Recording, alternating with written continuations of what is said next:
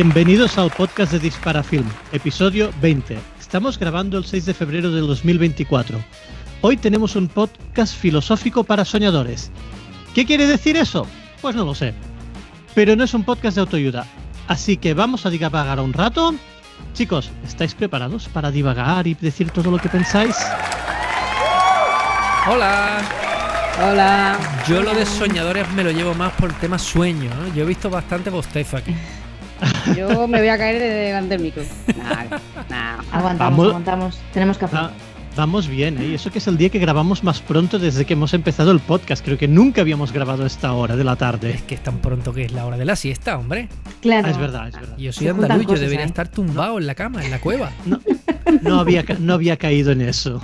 Y para filosofar, hoy tendremos a David Salcedo, fotógrafo y pensador, que gracias a la maravilla de la tecnología os vamos a enviar un rato al futuro, concretamente al mes de marzo. Un pequeño bucle temporal. Pero antes de irnos al mes de marzo, vamos a empezar a las noticias de febrero. Chechu, ¿estás a punto? ¡Al lío! Al lío.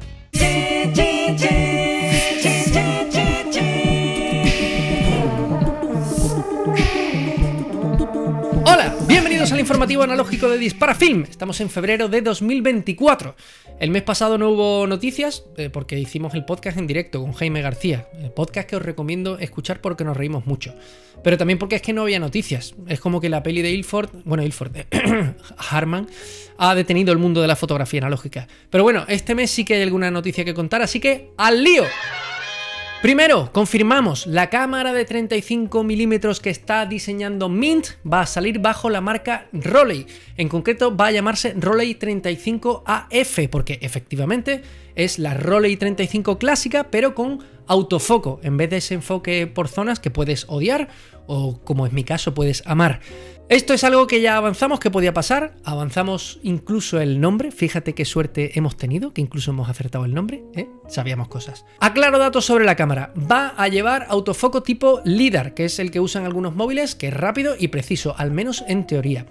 No va a llevar opción de enfoque manual, básicamente porque es muy caro y quieren mantener la cámara entre 650 800 dólares. Y tendrá flash integrado, que la original no tenía ni de broma. Evidentemente el target de esta cámara ha cambiado, está diseñada para llegar a un público que no quiere complicarse mucho la vida, así que ya queda muy poco de la Rolly 35 original.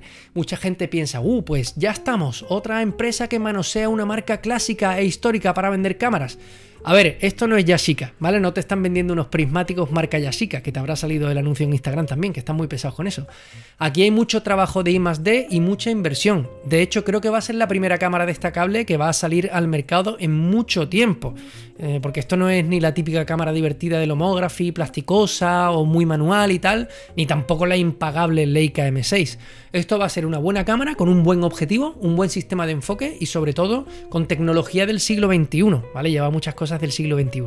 Así que sinceramente creo que la marca Rolei no podría haber caído en mejores manos que las de Mint, que es una marca con experiencia y que está haciendo las cosas muy bien. La cámara saldrá este verano, este, de este mismo año, y han preparado una web para apuntarte a la lista de espera, por si te apetece comprarla. Te dejo el enlace por ahí en algún sitio. Ojalá la cámara esté a la altura. Venga, vámonos con otra. Sigo con cámaras, vamos ahora con la, eh, con la otra cámara de 35 milímetros que va a salir este año, la de Pentax. Por lo visto ya hay un prototipo funcionando que Pentax se llevó a una entrevista con un actor japonés famoso al que le gusta mucho el analógico. Pero no dejaron hacer fotos al prototipo. No entiendo por qué, porque en la entrevista dicen que si el prototipo funciona correctamente van a sacarlo ya al mercado lo antes posible. Pero bueno, esta cosa antigua de no, de no desvelar nada hasta el día que salga la cámara. Pero bueno, así que parece que, que la cámara pues está muy muy muy cerca de salir al mercado. Y sobre el futuro de Pentax, he leído un artículo muy interesante en Pentax Forums, leo ese tipo de cosas, que te dejo por ahí abajo y cuya reflexión me apetece compartir. Pentax está siguiendo una estrategia que se llama la estrategia del mar azul, que a lo mejor la has escuchado alguna vez, que consiste básicamente en huir de los mercados saturados y explorar los mercados que están abandonados. Lo de la estrategia del mar azul es muy gracioso, hace referencia a la peli de tiburón, ¿no? Si el mar se tiñe de rojo es porque está lleno de tiburones, así que huye de ahí que no hay nada bueno. Pues eso, eso es lo que, lo que está haciendo Pentax. Por eso están vendiendo cámaras reflex, cuando ahora todo el mundo vende mirrorless. Y por eso han sacado una Pentax reflex monocromo, además, ¿no? ya del girito total que por cierto está muy bien, ¿eh? la he probado y funciona muy bien. Si os fijáis, es básicamente la misma estrategia que está siguiendo Leica, pero por una quinta parte del precio y después de que Leica pues ya haya explorado el mercado antes y ya haya hecho la prueba. Es decir, la conclusión es que si quieres saber lo que va a hacer Pentax, mira qué está haciendo Leica ahora. ¿Y qué está haciendo Leica ahora? Pues Leica continúa con su histórico sistema Leica M, es decir, tiene cámaras digitales a color con montura Leica M, otra en blanco y negro con montura Leica M y varias cámaras de 35 milímetros que también usan objetivos montura Leica M. Así que la lógica nos invita a pensar que el próximo paso de Pentax debería ser una reflex con montura K a la que le sirvan todos los objetivos que venden nuevos y todos los que se han fabricado desde los años 70. Algo que creo que sería una pasada que molaría mucho, mucho, mucho. Porque es que encima resulta que Leica está vendiendo 10 veces más cámaras de película de lo que vendía en 2015. Fíjate que en la propia marca reconocen que estuvieron a puntito de literalmente tirar a la basura todas las máquinas antiguas de fabricación de cámaras de 35 milímetros. Por suerte no lo hicieron, porque Leica vendió en 2023 11.000 cámaras digitales, que tampoco son tantas, contra las 5.000 de 35 milímetros que han vendido, básicamente MP y M6. Es decir, el 30% de las cámaras que vende Leica ahora mismo son de 35 milímetros. Flipan. Así que obviamente dicen que están implicados en el desarrollo de nuevas cámaras de 35 milímetros, pero que tienen cuellos de botella porque no esperaban esta demanda. Básicamente están hasta aquí en el I de la empresa. Así que vienen nuevas cámaras Leica de 35 milímetros. Y venga, aprovecho y cuelo un rumor. Porque Leica Rumors, blog de referencia en el mundo Leica, y que además se equivoca pocas veces, Dicen que Leica podría estar trabajando en un nuevo modelo basado en cámaras pre-montura M. Imagino que se refieren a la Leica 1, la Leica 2, la Leica 3 y todo esto. Pero incorporándoles la montura M para celebrar el 70 aniversario de la montura M, ¿vale? O sea, una cámara pre-montura M con montura M. Hasta ahí el rumor. Vamos con otra. Pero antes tenemos sponsors. Hoy tenemos uno nuevo además, Baloy que he hablado tantas veces de ellos que yo creo que les ha dado pena y han dicho vamos a darle algo a esta gente, ¿no? Y nos han dado un descuento, así que aprovechalo. Valoy, por si no sabes lo que es, son sistemas para digitalizar negativos y que queden ahí planitos debajo de tu cámara digital, enmascaraditos para que no haya luces parásitas y todo esto. ¿Vale? Pues si quieres conseguir el descuento, valoy con v.disparafilm.com, valoy.disparafilm.com.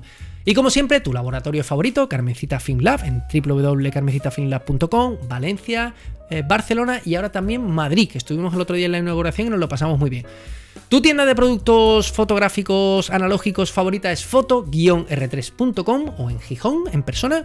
Y tu servicio técnico favorito de cámaras es alexbarascameras.com para cuando te compres tu cámara ahí en Wallapop que viene rota, pues se la mandas a Alex y él te la repara. Y recuerda que si perteneces al club analógico de Disparafilm tienes ventajas y descuentos exclusivos de nuestros sponsors. Entra en clubanalógico.com, ¿vale? clubanalógico.com y entérate de todo. Y ahora sí, vamos con otra. Vamos con buenas noticias en pelis porque tanto Double Film como Kodak reducen precios. En concreto, bajan precio de la Double Film Cinema, la Double Film Treat y la amada Kodak Tri-X, Tri-X, ¿vale? Que baja hasta un 30% su precio. Es un montón, ¿eh? Que la Tri-X en España cuesta una pasta, pues baja un 30%. Bueno, Kodak dice que esperan que ese precio sea trasladado al consumidor a medida que renueven el inventario los minoristas. Yo también espero que lo hagan, Kodak. Pero voy a coger una silla, por si acaso. Vamos con otra. Vamos con otra peli. ¿Os acordáis de la Adox Color Mission? Esta que salió hace tiempo, que se dice que no la fabricaban Adox, pero bueno, que era el primer paso de Adox para financiar su primera película a color y además nos chivaron que se iba a llamar Helios, nos lo dijeron por privado. Ese proyecto se quedó ahí un poco en el aire. De hecho, esta semana en Discord preguntaba a alguien, oye, ¿qué pasó con esto? Pues tenemos noticias. Hace unos días, Mirko, el jefe de la marca, el jefe de Adox, publicaba en su blog que están a punto de lanzar la Adox Color Mission Helios. Así que oficialmente tenemos otro nuevo fabricante de película a color en el mercado. Os cuento un poquito sobre la peli. Es una fórmula súper simple de solo cuatro capas. ¿Qué significa esto? Pues que no esperes Portra, obviamente, ¿vale? Es una cosa mucho más sencilla. Además tiene una sensibilidad muy muy muy baja, solo ISO 3. Eso sí, gracias a que es ISO 3, la peli tiene muy muy muy poco grano, a diferencia de las demás nuevas que se están fabricando, que ya sabes cuáles son. Las fotos de muestra que han publicado son súper anaranjadas y con unos rojos así como súper saturados, pero es muy, muy, muy nítida y quitando los rojos y naranjas que están muy saturados, el resto de los colores son muy bonitos, muy pastel y muy agradables. A mí la verdad es que no me importaría probarla. De todas formas, os recuerdo que esto no es la peli definitiva, sino una edición limitada de estas que sacan pues para no tirar los, Master Rolls, esto, para no tirar el, churro ese de peli de prueba que tienen, no tirarlo a la basura, sino aprovecharlo. Lo, lo bobinan y lo venden para seguir financiando el proyecto. Así que creo que esto merece la pena comprarlo para seguir financiando a Adox que está haciendo las cosas muy bien. Y con esto, en tres años hemos pasado de tener un único fabricante de peli a color en el mundo a tener cuatro. Kodak, Harman, Orwo y Adox. Y cuidado que tarde o temprano se terminará sumando Ferrania. No sabemos cuándo porque Ferrania es una sorpresa eh, tras otra. Pero bueno, buenas noticias. Y por último, me gustaría hacer una pequeña reflexión, creo que interesante, después de todas estas noticias de hoy, que son como raras, pero son bastante relevantes. Creo que por fin hemos llegado al punto donde se vende la suficiente película como para que haya empresas interesadas en fabricar cámaras y emulsiones nuevas. Esto es una gran noticia porque el mercado de segunda mano se está poniendo cada vez más caro y las cámaras están cada vez en peor estado. También es muy interesante que todas estas empresas están consiguiendo escalar su producción a un mercado real. Por ejemplo, Kodak contaba con unas máquinas inmensas capaces de producir kilómetros de peli que después era imposible de vender. Y en cambio no tenía operarios para manejar esas máquinas, básicamente porque se han jubilado todos o se están jubilando. Parece que todo esto se está estabilizando y por eso empezamos a ver peli de nuevo en algunas tiendas y algunas empresas que se animan a fabricar cámaras nuevas que les resultan rentables, algo que era impensable hace tan solo 5 años. Y otra cosa súper interesante es que empieza a haber competencia, cosa que Kodak, por ejemplo, no ha tenido en los últimos 20 años. Por eso empezamos a ver pequeñas rebajas y esperemos que algunas empresas al menos congelen sus precios durante un tiempo. Y yo con esto estaría listo. ¿Tú qué traes en la agenda, Nuria? ¿Qué, cuándo, cómo?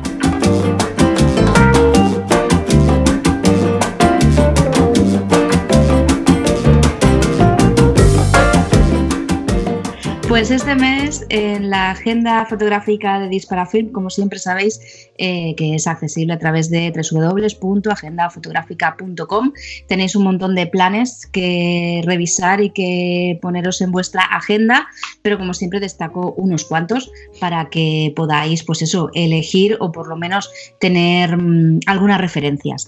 Eh, empezamos este repaso rápido a la agenda con una exposición que se llama La Cambra de las Maravillas de Mireia Mateo y Pere Pascual. Y elegimos esta exposición que se va a poder ver hasta el 16 de marzo en la Casa Elizalde de Barcelona porque usan fotograbado y usan cianotipia. Y la verdad es que eh, es una alegría encontrar que hay otras técnicas más allá solo de la fotografía química o la fotografía digital y es por eso que nos apetecía pues resaltar el trabajo de estos dos artistas de Mireia Mateo y Pere Pascual que se han unido en este proyecto que se llama como decimos La Cambra de las Meravellas y donde todo lo que podáis ver en esta exposición tiene que ver con eh, elementos de la naturaleza, así que es un paso más y también ¿no? una vuelta a lo que son los orígenes de la cianotipia.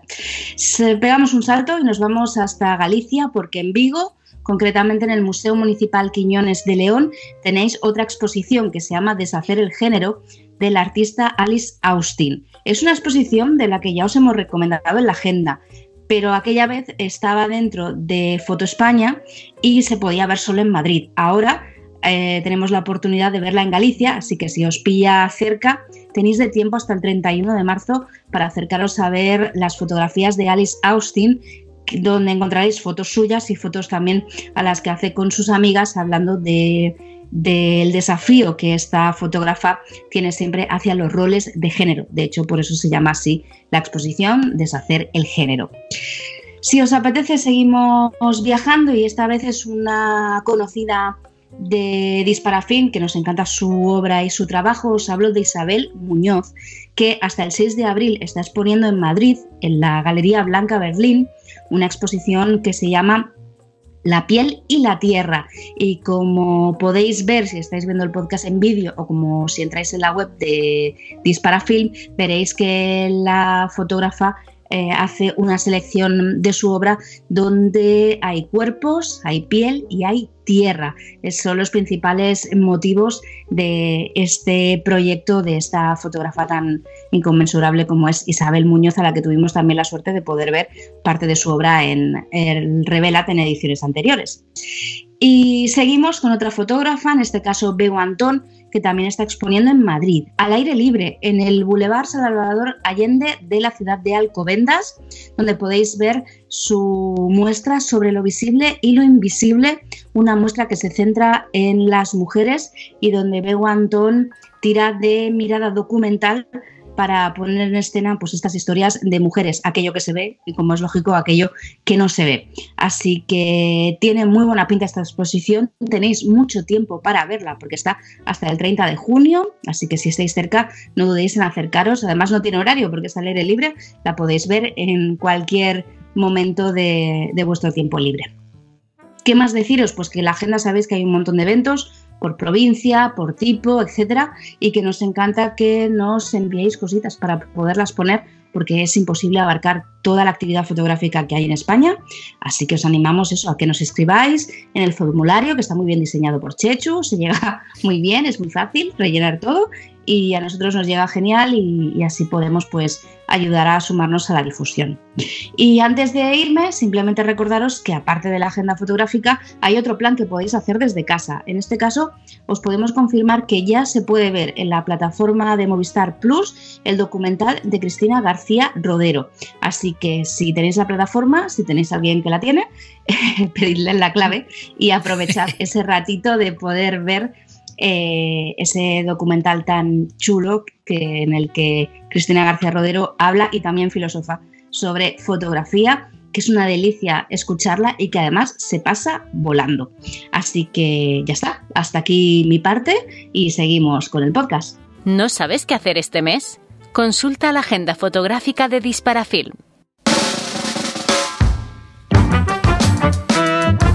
La fotopostal.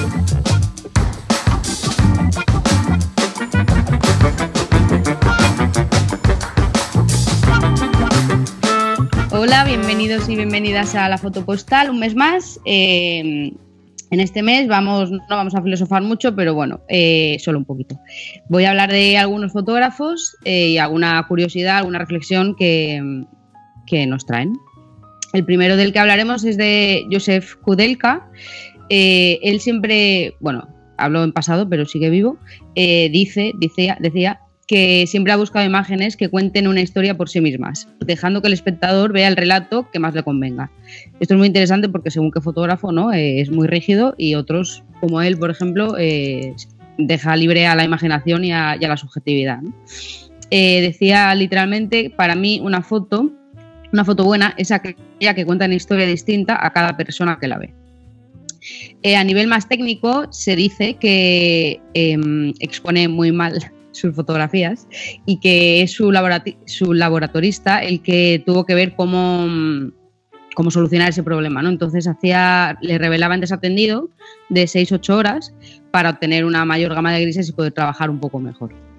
Eh, bueno, el siguiente fotógrafo del que hablamos era Sebastián Salgado, que él hacía analógico hasta que empezó a hacer su serie Génesis, que ahí empezó con digital es una serie que mm, son ocho años de viajes por mm, lugares inhóspitos de la Tierra, del planeta Tierra me refiero. Y mm, bueno, se dice que cuando volvía a casa, a lo mejor volvía con, mil fotografías o diez mil fotografías, perdón, em, hechas en digital. Y él lo que hacía, en vez de revisarlas, normalmente, eh, hacía hojas de contacto de esos archivos digitales y trabajaba a partir de ahí. Entonces elegía pues a lo mejor 100 fotos y esas fotografías lo que hacía era realizar un negativo en película a partir de la cual pues, a partir del cual positivaba las imágenes finales. Entonces, bueno, es una manera, bueno, creo que es una manera práctica en realidad, ¿no? De, trabajar sin perder siempre el tema analógico. Y, por último, eh, otro fotógrafo que traemos es Peter Fraser, que él adopta un estado mental meditativo que le permite una fusión con el mundo que le rodea. Esto, aquí, empieza la pájara. no, eh, eh, dice que para... que para trabajar así, él nos sugiere que nos sentemos en un lugar eh, eh, unos 20 minutos con los ojos cerrados y proyectemos en ese lugar con el resto de nuestros sentidos. Y que al abrir los ojos fotografiemos lo primero que vemos y que ¿no? de esta manera eh, es una técnica como muy potente para encontrar lo extraordinario en las cosas ordinarias y también de hacerlo en diferentes lugares, en diferentes situaciones. Y bueno, una manera de sintonizar ¿no? con, el entorno eh, más allá de, la mirada. Y leyendo esto me acordé, me he acordado de un podcast que he escuchado recientemente de, de, Ana Becerra, que es una fotógrafa y artista que tuvimos hace poco en el podcast también, y hablaba sobre, eh, bueno, en su podcast lo digo para quien le interese, se llama Arte y Amor es lo mismo, y la, el, este episodio es el de la imaginación como herramienta creativa. Entonces es muy interesante si, si lo queréis escuchar, la verdad que mm, que a mí me, me, me mucho, vaya. Y entonces hablaba de este momento flow, que ella le llama flow, en el que estamos despiertas, pero tampoco muy conscientes, ¿no? Como cuando vas conduciendo, por ejemplo, decía ella, o vas en el autobús, que estás, pero no estás. Y ese momento conectas mucho con el tema de la imaginación. Y para, para trabajar sobre ello, eh, ¿no? O sea, para ser creativa a partir de la imaginación, que, que parece que no, pero es lo primero que, que necesitamos un poco para, poder crear, ¿no? Y bueno, hasta aquí. Ha sido una foto postal breve, espero que os haya gustado. Siempre son, son curiosidades que me parecen, bueno, me parecen interesantes. Y ya está. Entonces, vamos a dar paso a fotógrafo David Salcedo. Tuvimos una charla con él. Eh, espero que no os desubiquéis mucho y que la disfrutéis. Una vez al mes, el podcast de Disparafilm. El desatendido.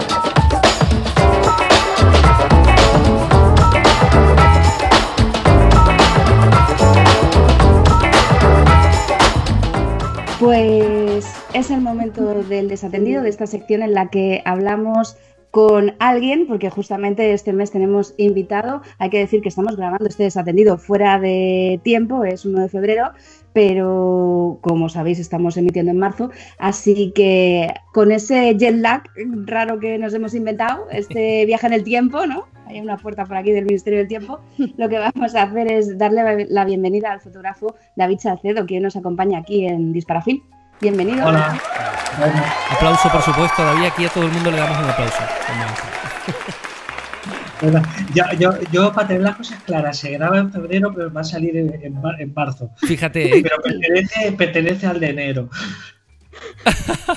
Más o menos. Más o menos. Esto es como, como el programa de Iker Jiménez en todos los sentidos. En cuanto al nivel de producción y en cuanto al misterio, todo. bueno, todo no, ¿eh? cuidado con, con, Iker Jiménez. Venga, paso página. no, hay músicas que también tienen su parte fantasma. Y entran cuando no tocan y cosas así. Eso, todo eso. Pues nada, David, estamos encantados y encantadas de tenerte aquí en Disparafilm en el eh, podcast. Y primero de todo, creemos que tiene que haber poca gente que no te conozca. Pero alguien igual despistado o despistada puede estar que no te conozca, así que ¿podrías presentarte un poquito para que te conozcan un poco más? Pues sí, mira, me llamo David Salcedo, soy nacido en Murcia, vivo, he vivido toda mi vida, bueno, en Murcia no, en Caravaca de la Cruz, que si ya me, empiezan a enfadar. Eh, toda la familia vive allí se me enfada. Eh, y vivo, he vivido en Girona toda mi vida. Entonces, soy fotógrafo, técnico de laboratorio, eh, estudié fotografía en el Instituto de Estudios Fotografías de Cataluña. Soy fotógrafo porque me he empeñado en serlo, porque siempre he sido muy malo y dije, esto hay que sacarlo bien. Y, básicamente eso es lo que soy. Yo tampoco creo yo que me conozca tanta gente, ¿sabes?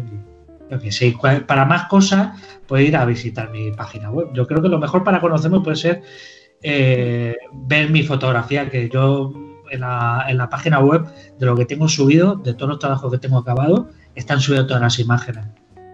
Mm. ¿Y estás contento con lo que hay subido?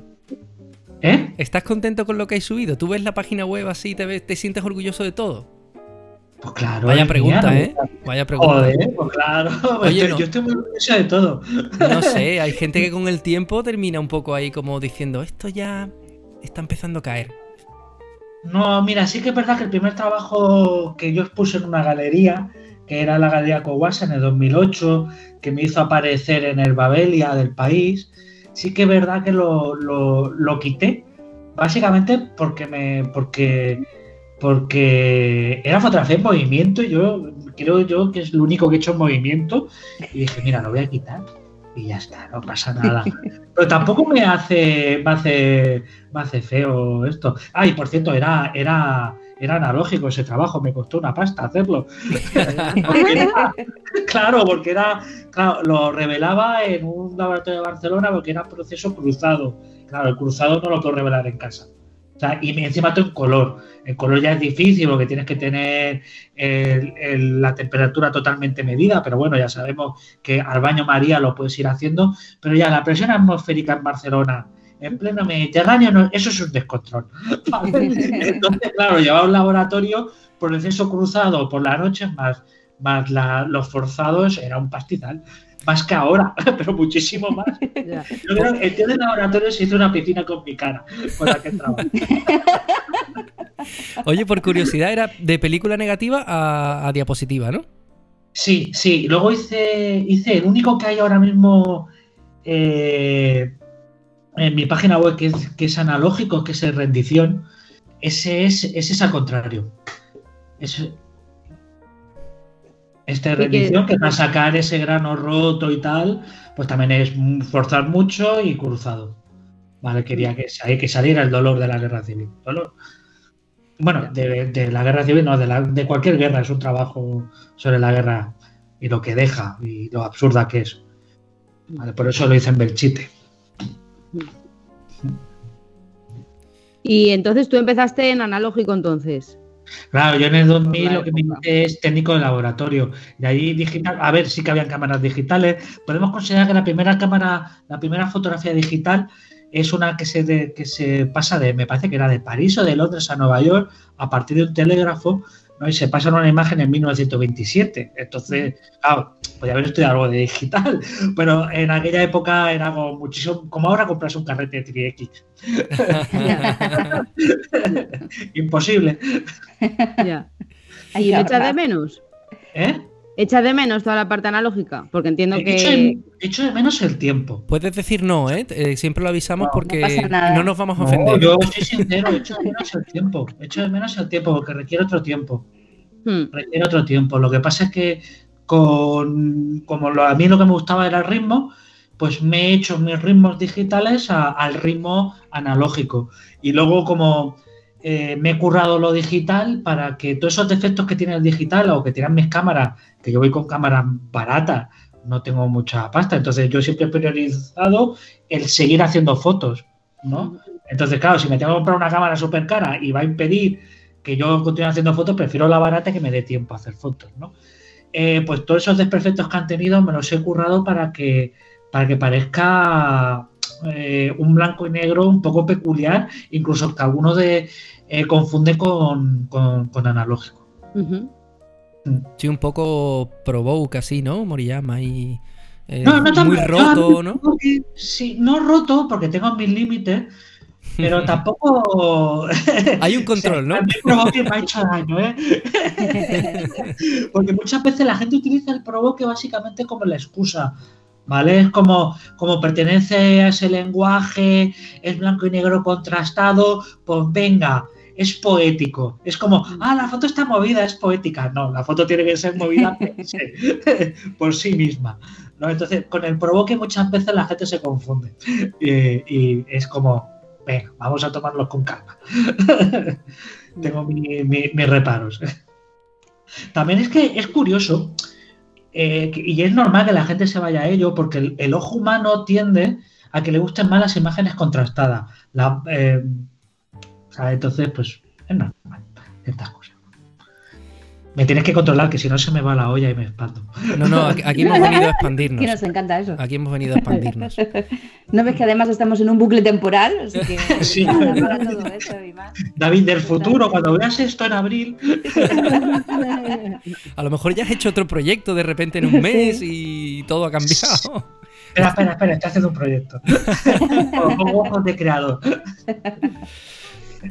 Eh, oye, no, no hemos contado sobre tu fotografía. eh, eh, hemos, hablado de ti, pero ¿cómo definirías tu tipo de fotografía? Es difícil. Eh, es difícil. Es difícil porque parece muchas veces que sean dos o tres fotógrafos, sé que me lo ha dicho mucha gente, que eso puede hacer un, un problema para lo que ha podido ser mi carrera, ¿vale? Pero claro, eso sí, si solamente te quedas en la estética, ¿vale? La estética es muy importante para, para definirte como fotógrafo, para decir quién eres, pero en mi caso también es muy importante eh, el hecho de, de, qué, está, qué es lo que tienes delante, la distancia con lo que tengo delante y sobre todo los silencios. ¿Vale? Sí que es verdad que, que hago trabajos en un espacio muy reducido y que, que, que, que, les hago mucho provecho. Entonces, no sabía cómo definirlo. Y cuando hablo de espacio que hago fotografías en espacios muy reducidos, es que mi fotografía y todo lo que he hecho es eh, Lloré de Mar, donde vivía hasta hace menos de cuatro meses, Barcelona, Murcia y los sitios donde la propia fotografía me ha llevado. Entonces, no sé cómo definirlas. Eh, ¿Qué es un fotógrafo de lo cotidiano? ¿Un fotógrafo de calle? Me, me, a mí me gusta rascar en el silencio que creo muchas veces. Y la metafísica que puedo llegar a crear. ¿Vale? Lo que sí que es verdad que me considero muy mediterráneo en lo, en lo, en lo que fotografío. Tanto cuando fotografío en color, eh, por el color que saco, y, y, por la metafísica que puedo llegar a sacar en blanco y negro. Me considero muy mediterráneo. ¿Cómo es esa elección de qué, hago? ¿Color, blanco y negro? Las fotos en vertical, además, que también es algo parte del sello de tu imagen, ¿no? Sí, bueno, ahora me he empezado a reconciliar y he averiguado esto. Ah, mira la cámara. Sí, antes, claro, yo hago las fotografías técnicamente, es, era, iba a decir así, pero no es así, ¿no? Porque pues, es, es, en vertical cambia la mano y estoy, pues me estoy empezando a acostumbrar a hacerlas así. Eh, básicamente lo que es, lo que estoy haciendo con, con los proyectos, por eso sí, muchas veces soy lento con alguno y tengo como siete ocho cosas abiertas, es intentar escuchar a cada uno. Entonces lo que intento es eh, suprimir el yo, suprimir lo que yo quiero del proyecto e intentar escuchar lo que el proyecto quiere. Sí que es verdad que me interesa el tema y que yo ahí decido, pero una vez que decido ciertas cosas me va diciendo. Entonces intento suprimirme yo el deseo o el ego de esto debe ser así. No, no, no, me lo va diciendo. Esto es, es, es en realidad es verlo y que, que, verlo bonito. Yo quiero que mis, mis trabajos sean bonitos o que yo los vea y diga, ay, qué bonitos que son, ¿no? Pues, pues eso, cuando no los ves bonitos y los escuchas, dice que se están protestando, lo podemos intentar interpretar así, pues decirles, venga, hay que reconducirlo. Oye, pero la, la cámara perfecta sería vertical? O sea, ¿tú no. crees que tendría mercado una cámara que disparara en vertical, digital? No, no, siempre la puedes torcer. a no ser que hagas un mecanismo interno de estos de, de, eje, de eje perpetuo redonda que siempre estuviese el CCD en vertical, ¿no? Por mucho que quieras así. ¿Vale? Eh, no, no, no, no. No creo que sea perfecta, perfecta la vertical. Sí que es verdad que lo uso mucho eh, porque me hace concretar más la imagen. Eh, el 35 se me convierte en un 50. Eh, hay un montón de conceptos que a mí me ayudan a, a, estar cómodo fotografiando. Y también durante una época pensé, oye, que esto sea una marca personal, pero bueno, ya eso tampoco, tampoco, tampoco, tanto vertical, ya hay cosas horizontales. Es que de, de, nuestras cámaras favoritas de Nuria y mía, una de ellas es, es vertical, ¿verdad? ¿Sí? La... No la, ten vale. la, tengo, la tengo guardadita. La, que eso Sí, existe. Vale, enseña, enseña. Enseña, voy, enseña. voy. Vale, vale. Se llama Voy, voy. Fuji. Yo, yo, a, a nivel tecnología soy muy inculto. Si hay una cámara vertical, dime cuál es. ¿Cómo se llama? ¿Dónde vive? Mira, yo la voy a ir enseñando de todas formas mientras que Nuria la, la busca. Que es una cámara que hizo Fuji que es 6x4 y medio. Y claro, como el formato te pedía. Que me voy a poner. Vertical, sí. te pedía te vertical, ¿no? Y si te fijas en el visor, pues mira, Nuria ya la tiene por ahí, la va a Sí, enseñar. sí, sí, sí, sí. Eh, te Con el pedía. visor es total. Es vertical, total. Y además es que con ella, bueno, no sé si te pasa, Chichu, pero es que yo no la giro, ¿eh? Yo tal cual así, y hago la foto en vertical siempre. Ostras, Sí, sí, es como que si han decidido los señores de Fujifilm que esto es vertical, por algo será, ¿no? Que son ingenieros. Y entonces yo voy a tope y me la giro. Yo les hago caso. No importa lo que yo quiera, eh, los ingenieros saben. Bueno, vamos a darle. Voy, voy a echar un carrete y luego ya veremos a ver si han acertado o no. Pero sí que es verdad que es cierto que acostumbrados a ver las imágenes todas en horizontal, cuando te pones la cámara, en este caso, porque es muy fácil, porque es que ergonómicamente ya te pide que sea vertical, pero el hecho de que ya miras diferente, ya te das cuenta lo que entra y lo que sale, cómo rellenas, ¿no? No, es que es- Huecos. Es, Hmm. eh, sí. Bueno, es un ejercicio muy interesante el girar la cámara. Es una visión no humana. Entonces, eh, eso también te elimina un poco, un, un poco al autor. Claro, el hecho de que no sea humana es que a mí me ayuda de- a, a hacer la idea esa que os, de- que, que- que os digo, ¿no? De, de que, de escuchar al trabajo. hmm. Es, es como que ayuda también a desaparecer. Pero también está el tema de que los retratos, yo cada vez int- intento convencerme más a mí de que yo no soy fotógrafo, soy retratista. Hago retratos, lo que fotografío los retratos. ¿Cómo son los retratos? Verticales. Hmm. Entonces hay un montón de, de ideas y de conceptos, ¿no? Como que eh, en el planeta Tierra el, el 80% de las cosas que tiene vida y crece son verticales. Pues venga. Lo digo principalmente porque hay más plantas que, que- hay más plantas y esto que no que no otras cosas, ¿no? Bueno, incluso los humanos, ¿no? Vamos para arriba también. Sí, bueno, y después bajas. Depende de la edad. Todo el rato para Y arriba, luego para abajo, y a veces- chicos. Y a veces un poco en horizontal también, pero sí. Eh, bueno, luego también las full hay las, digo, las half frame. Eh, Mm. También, claro, te obliga a hacerlo en, en vertical. Bueno, te obliga no, que, pero es lo que tú dices un poco, ¿no? De la cámara esta vuestra. Que yo que tengo una half frame también. Mm. Bueno, muchas veces la giro, pero en general esa cámara ya sé que va a ser así y cuando la coges es porque ya sabes lo que esa cámara te va a dar, ¿no? Y, y es interesante también. Claro, ¿tú cuántas cámaras tienes? ¿O con cuántas cámaras trabajas? ¿Cuántas cámaras tienes? Saca, saca la Mira que a mí no me importa mandanga, nada David. esto, ¿eh? Mira, yo, yo trabajo con. Realmente tengo una reflex que apenas uso y porque yo siempre llevo la cámara conmigo. Y ahora mismo estoy con una cámara. He de decirte que cuando me fui a vivir con mi pareja, justamente el día que, que firmamos todo lo que teníamos que firmar para vivir juntos, pues se me, me petó la cámara. Entonces Ah. dije, ¿y ahora yo qué hago? Y un amigo me la ha dejado, pues tiene una muy parecida, Edu Ponce, si ves esto, muchísimas gracias. me la ha dejado y, y, y ahora que volví a tener un poco así de calidad y dice, venga, ya me puedo comprar una cámara de segunda mano, se me ha roto el coche, o sea que cámara, cámara mía propia, pues ahora mismo, pues no. Vale, pero ¿qué, qué es? ¿Una compacta entonces? Es una, una X100. Una X100. Estás Vale. cómodo con ella, te gusta esa cámara, ¿no? Así. Sí, me, me gusta por el peso porque la puedo llevar encima. Me parece que es el tamaño perfecto, ¿vale? Eh, ha- habrán de otras marcas. Eh, de hecho, he dicho, he dicho X100, no la marca. Igual, soy, muy amiga, soy muy amiga del señor de Fuji, así que ya, después de pedirle por favor que no quitara la superior de los mercados, ya le podemos pedir cualquier cosa. Ah, pues que me regale una cámara. Pues yo llamo, hacemos unas llamadas. favor. luego. Oye, Fuji. X Embassador de esto, o como lo Claro que ¿no? sí, Y, y Por supuesto. Y tanto. Y, y no sé, estoy con la, con la Fuji esta, tengo la, la esto y, y tengo una de analógicas, tengo con la que aprendí a hacer fotos, que es una, una cocina CS2, que la tuve mucho tiempo. ¿Vale? Y que me encanta porque, porque es telemétrica, quiero decir, el, el- es de imagen partida, el, Mm. el enfoque y, y totalmente manual. Entonces con esa me pasé 5 o 6 años y aprendí un montón, ¿vale? Y, y una Olga. Tengo para Ah. una Olga. Pero la Olga está esperando a que yo tenga una pasta para, para empezar yo a revelarme. Bueno, Haces bien. y yo, yo te quería preguntar, eh, es la pregunta del millón, yo creo, pero mm, si me das la respuesta, eh, ¿cómo sabes tú? Antes hablábamos, ¿no? Eh, el ver una imagen no solo es la estética. ¿Cómo, cómo hacemos a veces para, para obviar un poco la estética y sí centrarnos en qué nos dice la imagen? Ah, sí, eso es, eso es, bueno, eh, ¿Cómo se ver, yo aprende ya a vi- eso? Me refiero.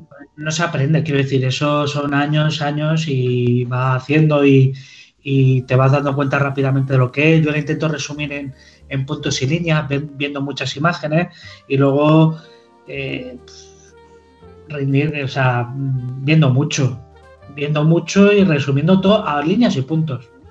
Líneas y puntos y después significado. A ver, que no es casualidad que en el- este punto de la, de la, de la imagen haya, yo qué sé, una nariz y en el otro haya una cosa que huele mal. Pues es que nada es casualidad, todo es muy con, con intención.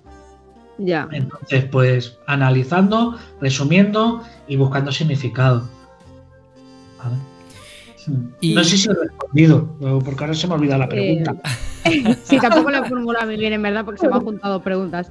Eh, pero, mm, claro, yo siempre me cuestiono. Cuando yo veo una fotografía, por ejemplo, me pregunto qué es lo. Y me gusta, ¿no? Me pregunto qué es lo que tiene esa fotografía para que me guste. Entonces, intento ver las cosas como más de manual, ¿no? Por la regla de los tercios, yo qué sé, todo este tipo de cosas, ¿no? Si está fuera, ¿no? Bueno, que eso vale, pero igualmente normalmente hay un- algo dentro de la fotografía que no se puede explicar y eso no sé qué es. A ver, creen. A ver, ahora. No, mira, pero es que eso es justamente lo que. ¿Por qué quieres desvelar un misterio? No, yo quiero, si quieres me lo dices al oído, yo quiero saberlo. No, pero quiero decir, eh, hay algo que te gusta, lo analizas y tal, sabes y sabes lo que significa, pero te sigue gustando pese a que no te gusta. O a pese. A ver. Es que es. Es como el amor, ¿no? Sí, sí. Ya. o sea, mi pareja está conmigo pese, pese a que soy yo. Entonces, claro, es que no se puede dar significado a algo que, que- o dar razón a algo que es irracional muchas veces. ¿Te gusta? Claro. Es que esto ya no, no te lo pregunto pa- por yo las fotos que veo, es como la gente que nos gusta hacer fotos, eh, ¿cómo podemos discernir entre una foto buena, entre comillas, y mala? Porque claro, todo es tan subjetivo que no hay bueno o malo, ¿no? Eh, Lo malo es que cuando están empezando, porque te empiezan. Mira, si tú te enseñas mis fotografías a alguien que empieza, te va a decir que es una puta mierda de fotografía. te lo digo porque me han enviado mails diciendo, pues no entiendo porque no sé qué, no sé qué. Pero a mí tu fotografía no sé qué, esto me han enviado mails. Todos los años recibo dos o tres en esas características y en esos términos, ¿no? Entonces yo tengo muy asumido que a una persona que empieza con la foto, lo mío no le va a gustar, ¿sabes? ¿Por qué? Porque eh, cuando tú aprendes algo, te vas a la técnica, te vas a la cuadratura y tal. Y cuando ya eh, te enfrentas a algo que no cumple con esas reglas, dices, pero es que aquí no hay nada. Es como Gloria, Gloria Fuertes, que tiene de métrica, Gloria Fuertes, que tiene de, de- de técnica po- eh, poética, pero lo tiene todo al mismo tiempo, ¿no?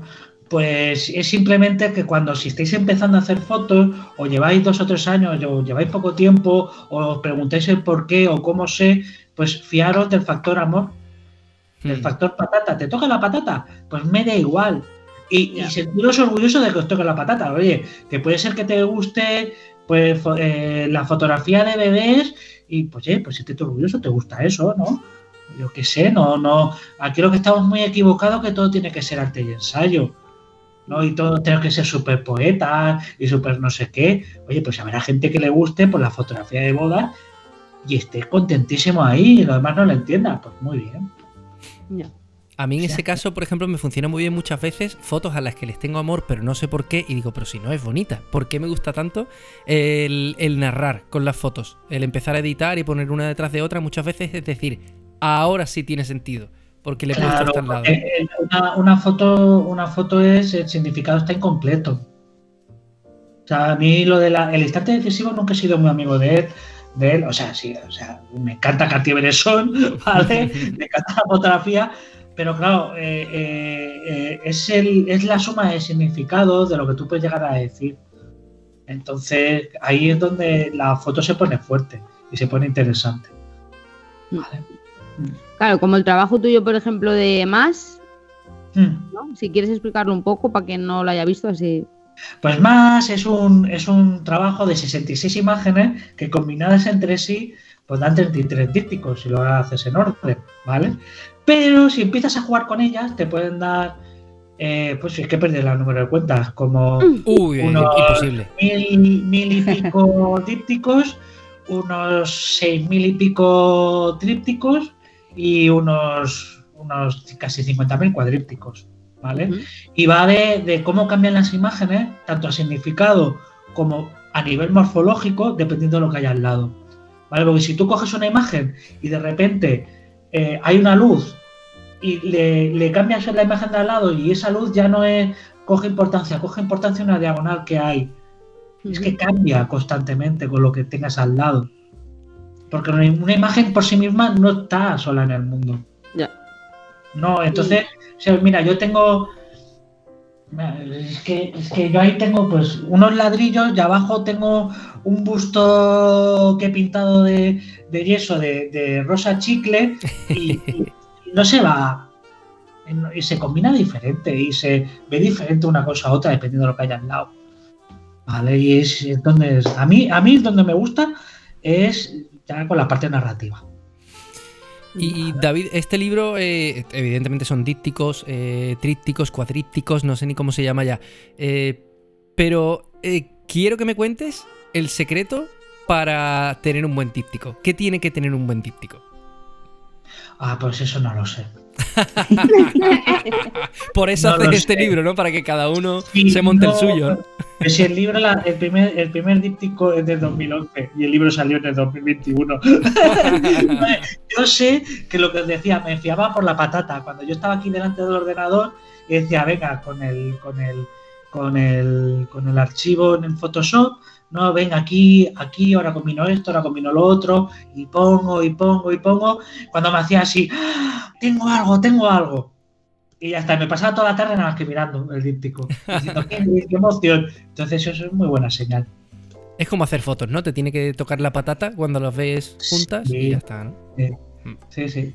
¿Cómo es ese proceso creativo? Porque a mí lo que te admiro de muchas formas, ¿no? Pero una de ellas es esa cabeza, o sea, quiero decir, ¿en qué momento dices, ya no solo voy a hacer dípticos, no, es que ahora los voy a convertir en trípticos, no, es que ahora ya las posibilidades va a ser infinitas. ¿Eso te va surgiendo mm, de forma natural? No, no, lo que escuché, no escuché, escuché a la gente y después no, no la escuché. Quiero decir, eh, eh, yo quería hacer un... A ver, los proyectos se van haciendo solos, hay que escucharlos.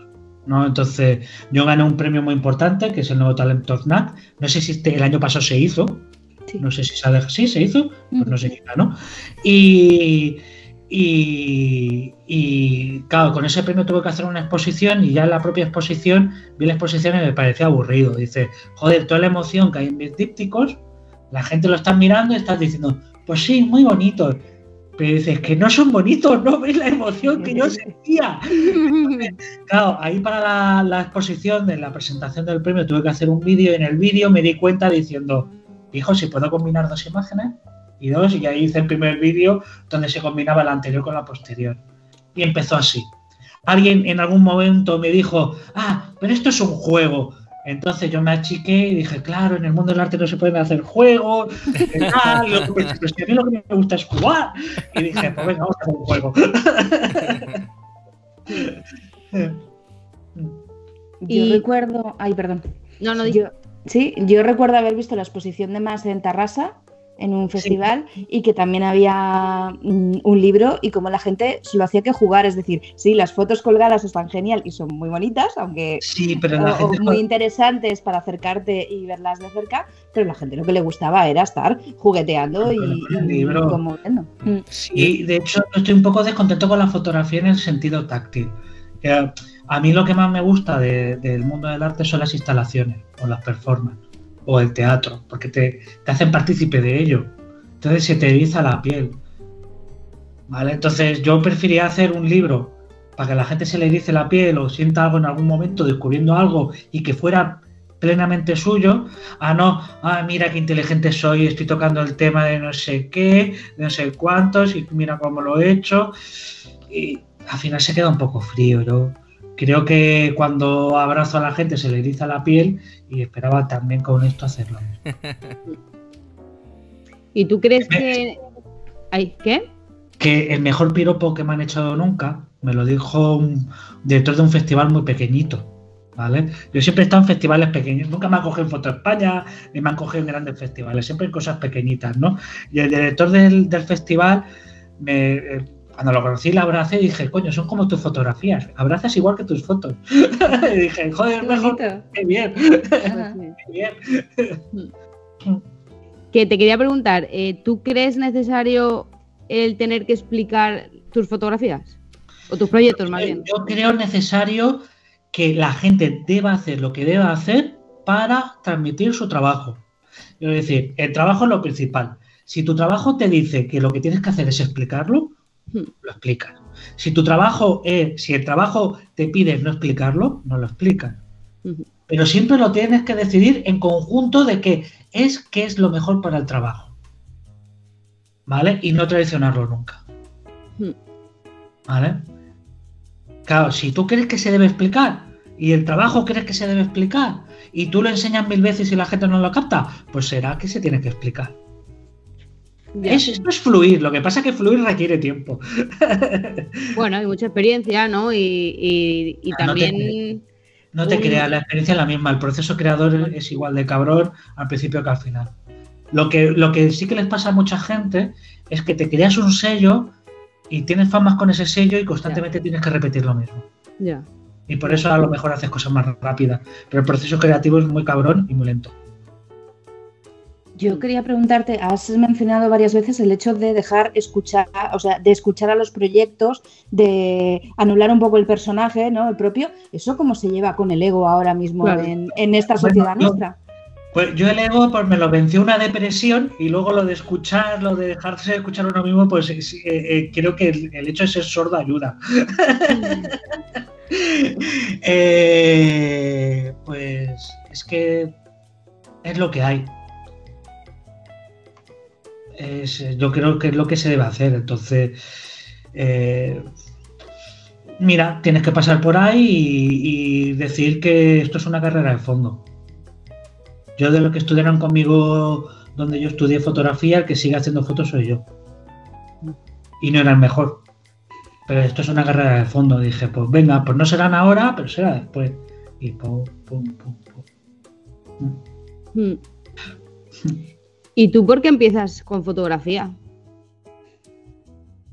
Un pálpito. Un pálpito. Yo. Ahí había ciertas cosas, ciertos momentos que a mí me gustaban. O sea, lo que sí que es evidente, siempre me ha gustado la historia del arte, ¿no? Y, y habían ciertas cosas de- que yo había visto en mi vida de que, de que me gustaban, de- a partir de la luz, ¿no? Y, y se me quedó un personaje de una peli, se me quedó muy clavado como hablaba, y después vi imágenes y dije, es esto. El personaje es Clint Eastwood en Los Puentes de Madison, que la fui a ver al cine con 13 años. Que, o sea, qué crío de 13 años para verla. y, y me quedé diciendo, anda, pero qué cosa más chula está haciendo este señor ahí, haciendo fotos, ¿no? Y, y después vi, vi fotos del, de Ramón Massats, vi lo que había detrás y ya con 16, 17 años dije, yo voy a ser fotógrafo. Y- Yo voy a ser Ramón me lo- Massats, dijiste, ¿no? Bueno, por la barba voy en camino y por el pelo blanco no. Por lo menos el Por el pelo blanco de la barba o del bigote, pero de aquí no, porque tiene una pata de pelo bastante importante. Y, y así. Oye, y el camino que elegiste fue un poco fotografía de calle, fue un poco de las primeras cosas en las que te especializaste, de los primeros géneros que te especializaste un poquito, ¿no? No, es que eh, es que me especialicé, o sea, yo habían una, amigos como Rafa Badía, amigos de en su momento, ¿no? como, como Domingo Venero, Rafa Badía, eh, Carlos Prieto, Marcelo Caballero, que fue co- compañero mío en, en- en un curso, pues fundaron Calle 35. Entonces yo andaba dos o tres años que hacía muy pocas fotografías, intentando ser muy artista, pero no me salía nada. Y yo dije, venga, vamos a intentar meternos allí, vamos a recuperarte como fotógrafo. Y fue todo pues un fluir. Oye, y te voy a hacer una pregunta. Lo que pasa es que tú te mojas poco, ya estoy viendo, ¿eh? que tu crítica y eso cero, ¿eh? Pero te voy a hacer una pregunta a ver si te arranco una crítica. ¿Qué te parece la fotografía de calle que se ve actualmente? Y creo que sabes a lo que me refiero, ¿no? Abrir Instagram. Ah, no, no, yo, yo con eso soy crítico. Es igual que lo de las redes. O sea, cuando ella me ha preguntado eh, con tanto ego de redes y tal, pues es que se hace así por, por- por redes. O sea, por tener me gustas y tal. Eh, mirad, eso hay que entender que es como una golosina. Es bonita, porque no son feas. Son bonitas, es dulce, pero no alimenta. Entonces, eh, pues mira, pues tiene, tiene seguidores, tiene me gusta, pero, pero si me estás repitiendo lo mismo constantemente, no avanzas tú como persona o, en tus planteamientos o en lo que miras, eh, si no avanzas, eh, eh, si no avanzas, es que acabas de poner algo del ajedrez. diciendo, ¿eso qué es? Son cosas internas. chat interno entre nosotros. Chat interno. No leas. Vale. Eh, he dicho, vaya, a lo mejor que tener la partida.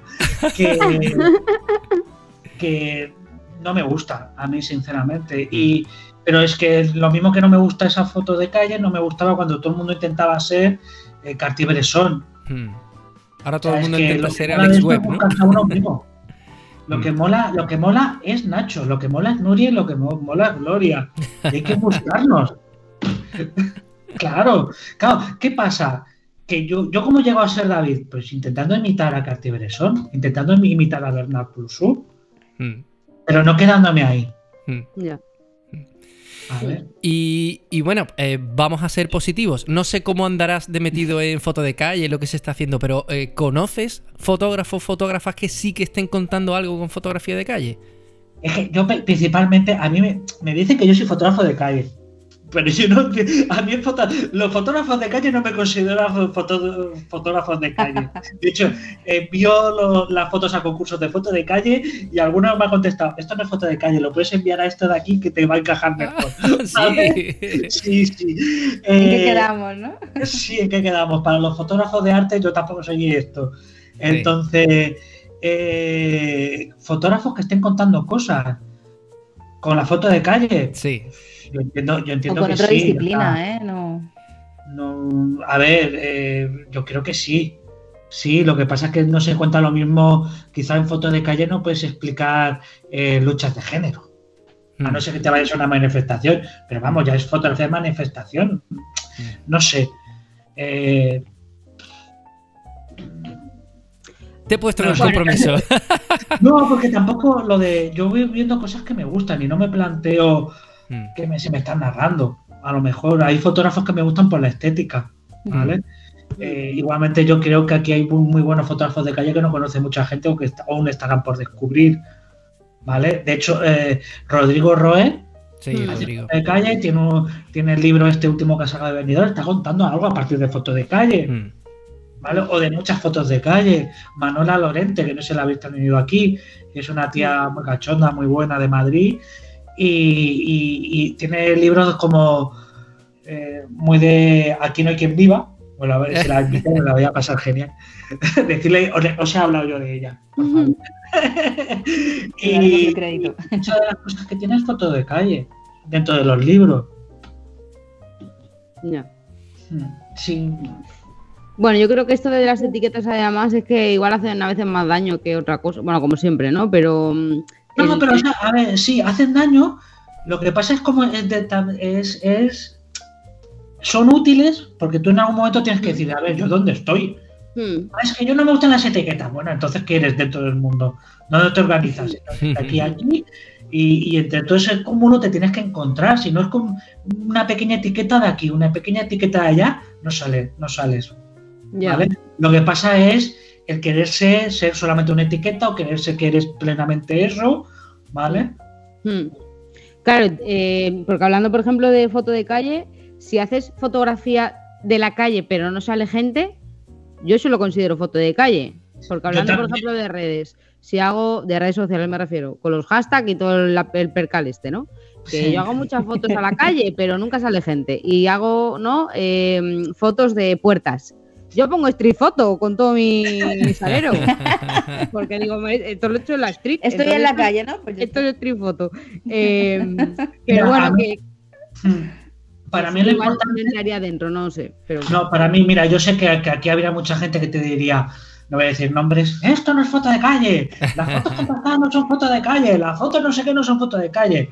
Yo te voy, yo que soy un lover, te diré, yo soy propenso a leerme las intenciones del autor y lo que hago es quererme al autor. Hmm. Entonces, si el autor es hipócrita consigo mismo, pues ahí tenemos un problema. Mm, Pero si tú para ti eh, a- hace fotos de flores. Pero claro, vives como yo en un pueblo pequeño y tus calles son campos con flores. Pues son tus calles. Ah, lo que no será es foto urbana, pero son tus calles. Hmm. Hmm. Entonces, yo lo que yo lo que quiero decir con esto es que hay que ver o, o- o leer o escuchar al autor a ver cómo se defiende, cómo esto. Y si es coherente, pues adelante con él. Si tú eres coherente y tú dices que eso es para ti foto de calle, yo estoy contigo, Gloria. En realidad no me, impo- o sea, no me importa mucho catalogar las fotos, pero hablando un poco de, de todo esto, ¿no? Eh, pues bueno, pues ya está, no sé. Mm. Eh, Es que he aprendido a fluir yo con la vida. qué bien. No, es algo que tenemos que ir aprendiendo los demás también. Eh, hablábamos de foto contemporánea, pero clásicos, gente de que sí que disparaba en carrete, ¿qué referentes tienes? ¿O qué libros, Ploussourt, tienes por Bernard casa? Ploussourt, Mm. Bernard Ploussourt, Ralph Gibson, eh, Ralph Gibson. Ricardo Casas, yo flipo mucho con Ricardo Casas. Me Hmm. gustan mucho los fotógrafos, una vez que, aprende- que con los años, los fotógrafos que aparentemente son descuidados, pero te miras su foto y dices, joder, qué composición. Que cabrón, parece que aquí que todo está hecho manga por hombro, pero está todo en su sitio. Entonces a mí esas cosas me gustan. Hmm. Me gustan los fotógrafos desordenados, pero yo soy ordenado. ¿eh? vale. Y venga, ya, ya sigo un poco con el mismo rollo de pregunta. Eh, si tuvieras que recomendar ahora mismo tres fotógrafos, fotógrafas imprescindibles que ahora mismo hay que conocer y que hay que estar atento a lo que están haciendo, ¿cuáles serían? Hostia, hasta que me lo pones difícil. Yo soy yo soy horrible para los Mira, nombres. me ha gustado mucho siempre un fotógrafo de calle que, que no sé cómo andará, que es Manuel Ibáñez. Eh, Para mí es muy bueno, pero claro, como es tan intermitente muchas veces, pues a mí me parece que es muy bueno. Vale. Eh, eh, pero claro, no, lo- no sé si recomendarlo porque no sé ni siquiera si continúa haciendo fotos y para mí es, es- es- es un crack. ¿Vale? Entonces, sí, claro, también querrás que, que diga nombres un poco así. No, no, lo que tú quieras. No, o sea, no, es que, lo es que que te no- apetezca. nosotros teníamos una, una sección antes que era recomendaciones, pero claro, ya llegaba un momento en que yo ya no sabía qué carrete recomendar. o bueno, libros siempre. me todo. Hay un chico que es Ramírez Ramírez Suansi, que no me acuerdo el nombre, que tiene, tiene Fronlandia, tiene un libro que se llama Fronlandia, que es un tío que de Mallorca que vive en Madrid, me parece la hostia. Y me parece mentira que ese tío es español. ¿Vale? Me gusta mucho Brian Sumat. Hmm, muy guay. ¿vale? Brian Sumat es Gloria Bendita. Eh, eh, Gregory Halper, También, me parece que se tiene que es que es la hostia Bernard Ploussourt lo que pasa es que. Bernard Ploussourt que, que, claro es, es le pasa que un poquito como a mí lo ve a alguien que está inexperto y dice pero si aquí, no hay nada y dice pero es- perdona pero está todo es que la nada forma parte del todo también. claro entonces sé que es un tío complicado que van a ver las fotos y dice pero es tan poeta tan Mm. poético que a mí me gusta Hmm. Como cuando te re... Uy, perdón, Gloria. No, no, claro. No, no, eso que, que es como cuando te recomiendan Robert Frank para empezar. Dices tú, tío, a lo mejor estás dando droga demasiado dura, ¿eh? Como Ya. para. Uf, Robert Frank, es que yo creo que mismamente hemos entendido muchas veces mal a Robert Frank, ¿vale? Porque, claro, no somos, no vivimos en América de los años 50. Ellos, eh, eh, fijaros que él logró bien, eh, fotografiar cómo se iba todo al garete. Y nosotros estamos viendo descomponerse el cadáver y no estamos haciendo nada. Mm.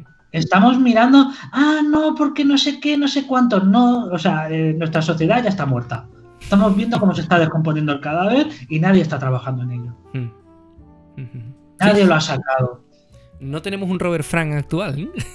No, Al menos que haga como una obra tan, tan Sí. completa. pero claro, lo que vengo a Tan decir es que, por ejemplo, que a Robert Frank hace falta haber escuchado a Charlie Parker, haber escuchado la, la- la- a Charlie Parker, porque Charlie Parker como tocaba era, eh, no- eh, la, era sincopado, ¿no? Era un jazz que iba a trompicones. Mm. Pues los americanos van a trompicones. Hay momentos que dice, joder, se me, han- se me ha roto la narrativa. ¿Por qué pega ese salto? Porque el jazz de Charlie Parker es así. Mm. ¿vale? Eh, hay que haberse leído El Guardián del Centeno, eh, en, en la carretera de Kerouac y sobre todo haber vivido aquella época y haber pasado por una guerra. Porque, joder, o sea, es que es una reacción a lo que a la fotografía humanista, a decir que el mundo es maravilloso, a decir que todo es perfecto y esta gente vivió una, bueno, Robert Frank no porque era suizo y entonces se salvó, Mm. pero mucha de la generación Bitnik vivió una guerra y Mm. dijo, oye, hemos vivido una guerra y me estás contando estas mierdas. claro, no hemos vivido muchas cosas, no creo ni siquiera que lo llegamos a entender. Mm. Ya. Y tú que estás también, que impartes cursos, que no lo hemos dicho, pero bueno, tú también impartes cursos o talleres, eh, haces asesorías, etcétera, y que estás a lo mejor en contacto con gente emergente, ¿cómo ves el panorama? Eh, mira, voy a decir una cosa que siempre se lo digo a todo el mundo y ahora quiero que se quede aquí, aquí grabada. Eh, que yo como profesor y como persona que está haciendo asesoría me parece curioso eh, que, que cuando dé una asesoría las que más me escuchen sean las mujeres y sean esas mujeres cuando me han escuchado se hayan llevado alguna beca, se han llevado premios, se han llevado cosas. En cambio, cuando se lo digo a un hombre, digo, no, esto es así, tal, tal, no escuchan y no hacen nada. lo quería decir así en general porque siempre me ha parecido muy curioso. Y, y hay, mira, yo lo que aparte de eso, también percibo de que doy cursos y por H por B a veces tengo que ir a las, asocia- a las asoci- asociaciones. Pues siempre me habían vendido las asociaciones como un lugar cerrado y donde más me he encontrado gente con ganas de aprender es en las, a- en las asociaciones. Mm. ¿vale? Y con más ilusión, ahí. En cambio, he ido a otros sitios y la gente es más cerrada. Más de, no, no, esto es mi arte, esto es mi no sé qué. Pues, bueno, pues, pues no cambies, no mutes. El arte es transformador. Si no te transformas, no haces arte. Ya. Que... Y- Uy, perdón, dale, Gloria. Dale. No, no, y, pero quería, quería eh, acotar la pregunta más a eh, si mm, el tema fotográfico crees que se va a poder mantener vivo. Que a la gente le sigue interesando la foto, mm, no. ¿Cómo que el tema fotográfico se puede seguir manteniendo? Bueno, si la fotografía. eh, mm, ¿Cómo Tiene es eso? futuro, si tiene futuro la fotografía. futuro. Pues que todo dependerá, mira, todo dependerá de muchas cosas. Dependerá de, de las ganas de que tenga el fotógrafo de, de luchar, de cambiar, de tomarse la vida con filosofía, de buscarse a sí mismo. Lo que nunca va a poder imitar una cámara o una inteligencia artificial es a la persona. ¿Vale? Entonces, eh, la, esto de autor lo, te la tienes que buscar. Ya sea, hagas lo que hagas, buscarte tu sello de autor más allá de la estética. Mm, Ya sea fotógrafo de moda, de fotógrafo de eventos, fotógrafo de bodas, fotógrafo de, de- de comida. Eh, hay futuros y todo lo que estamos viendo ahora mismo es, es imagen. Que mucha de esa imagen va a la base de la inteligencia artificial o render, pues sí. Mm, Pero si yo me hago con un nicho de mercado, si yo me hago eh, con este soy yo y resisto aquí, este soy yo con mi autoría y este soy yo y solamente te puedo hacer esto, yo creo que sí. Pero eso implica trabajar. Ah, Eso implica, eso Saludo. implica decir, bueno, pues este mes pues pagamos autónomos y adiós, muy buena, ya está. Mm. Ya vendrán tiempos mejores. Yo cuando desde que desde que desde que soy fotógrafo, yo no contabilizo dinero en meses, lo contabilizo en, trime- en trimestres. Me suena eso. Claro, dice, yo el trimestre no tengo, o sea, yo al mes no tengo que ganar esto, yo al trimestre tengo que ganar esto. ya. Porque si no, porque ¿qué pasa? Que una vez así y otra es así. Pero ¿qué pasa? En el, pe- en- según qué periodo de tiempo es más o menos estable. Pues no puedo medir mi vida en meses con una persona normal. ¿Vale? Y luego hay pequeñas cosas que se debe adaptar la sociedad en, en el sentido, ¿no? Y esto es una cosa que nos pasa a no sé cuántos de aquí sois autónomos. Pero claro, tú estás trabajando como autónomo, pero la persona que tienes delante trabaja como asal- asalariado. Y los tiempos no son los mismos. Y las ansias no son las mismas el hecho de ayudar a un autónomo no solamente es facilitarle las cosas, sino ente- hacerle entender funcionarios, personal administrativo, las demás empresas, de decir, no, lo que tengo delante es, es un autónomo, no un asalariado. Con eso ya se ganaría un montón. Ya. Se puede. Sí, pero no, la, gente, la gente se piensa que todo es ah, ayuda, dinero, eh, impuestos. No, es simplemente sabiendo que lo que tienes delante es una persona con otros ritmos. Porque administrativamente es así. Hmm. Ya está. Eh, bueno, llevamos 47 minutazos, David. Como se Vale. dice comúnmente, este hombre se tendrá que acostar o se tendrá que ir a su casa. ¿no? No, me han prometido sandía. ¿Dónde está mi sandía? Bueno, no te vas a ir sin una pregunta que te prometí fuera de cámara, que es, Ah, tú eres muy fan del ajedrez. eh. ¿Qué diferencias tiene el mundo de la fotografía con el ajedrez? ¿Diferencias? Uy, o perdón, diferencias. ¿Qué tiene en común? Uy, se me ha ido la olla completamente. La pregunta que te prometí era ¿qué tiene en común? Que no cumplen ni las promesas. Horrible, horrible. Mira, que, eh, mira, que hay una cosa que la gente se piensa que la fotografía es disparar, pero también es ver la imagen y pasarte tiempo con ella. Eh, la gente se piensa cuando está jugando al ajedrez que normalmente, sobre todo los estos que, coño, que juegan un, un ajedrez rápido, ¿no? Que como muy lento son 10 minutos. Pues je, es que te puedes pasar pensando perfectamente una hora y media. Mm. ¿Vale? Yo no me paso una hora y media pensando en ajedrez, pero en fotografía sí. ¿Vale?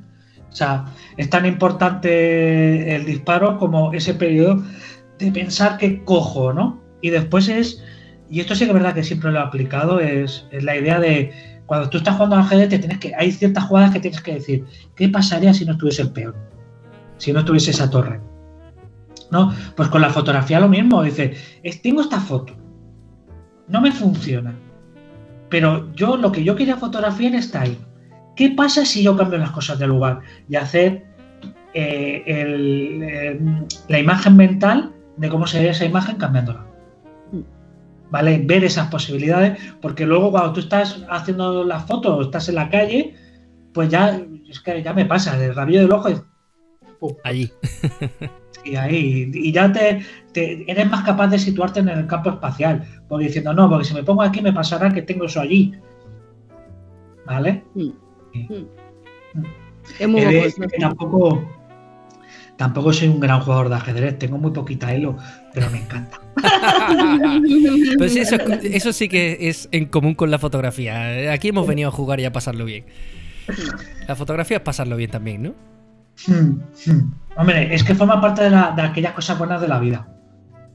Vale, y dice, bueno, ya que tengo un, tra- un trabajo que es difícil, ya que tengo o una afición o tal, ¿por qué? ¿Por qué me lo tengo que pasar mal?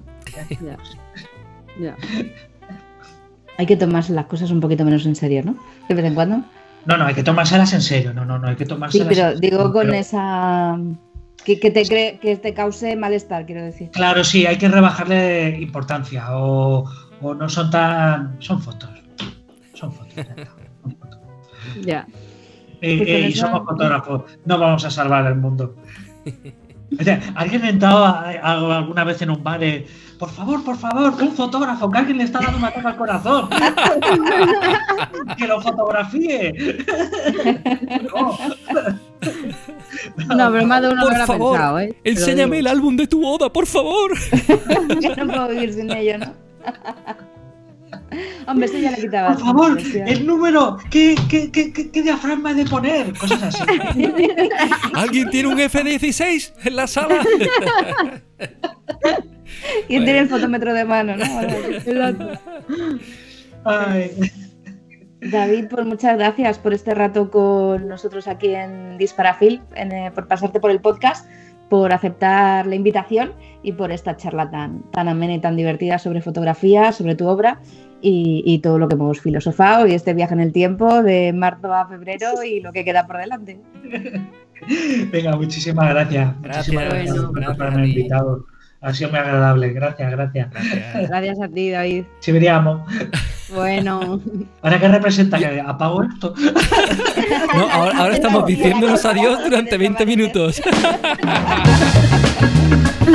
Pues después de esta interesantísima entrevista filosófica de pensamiento, volvemos al mes de febrero, básicamente para despedirnos, porque hemos llegado al final del podcast. Muchísimas gracias a todos por haber estado ahí, por estar ahí cada mes con nosotros, haciéndonos compañía y escuchando todas nuestras divagaciones. O nuestras estupideces también.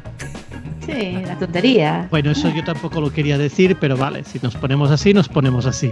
El gato de Gloria sí le ha parecido. Ha dicho. Ah, sí, sí, estupidez.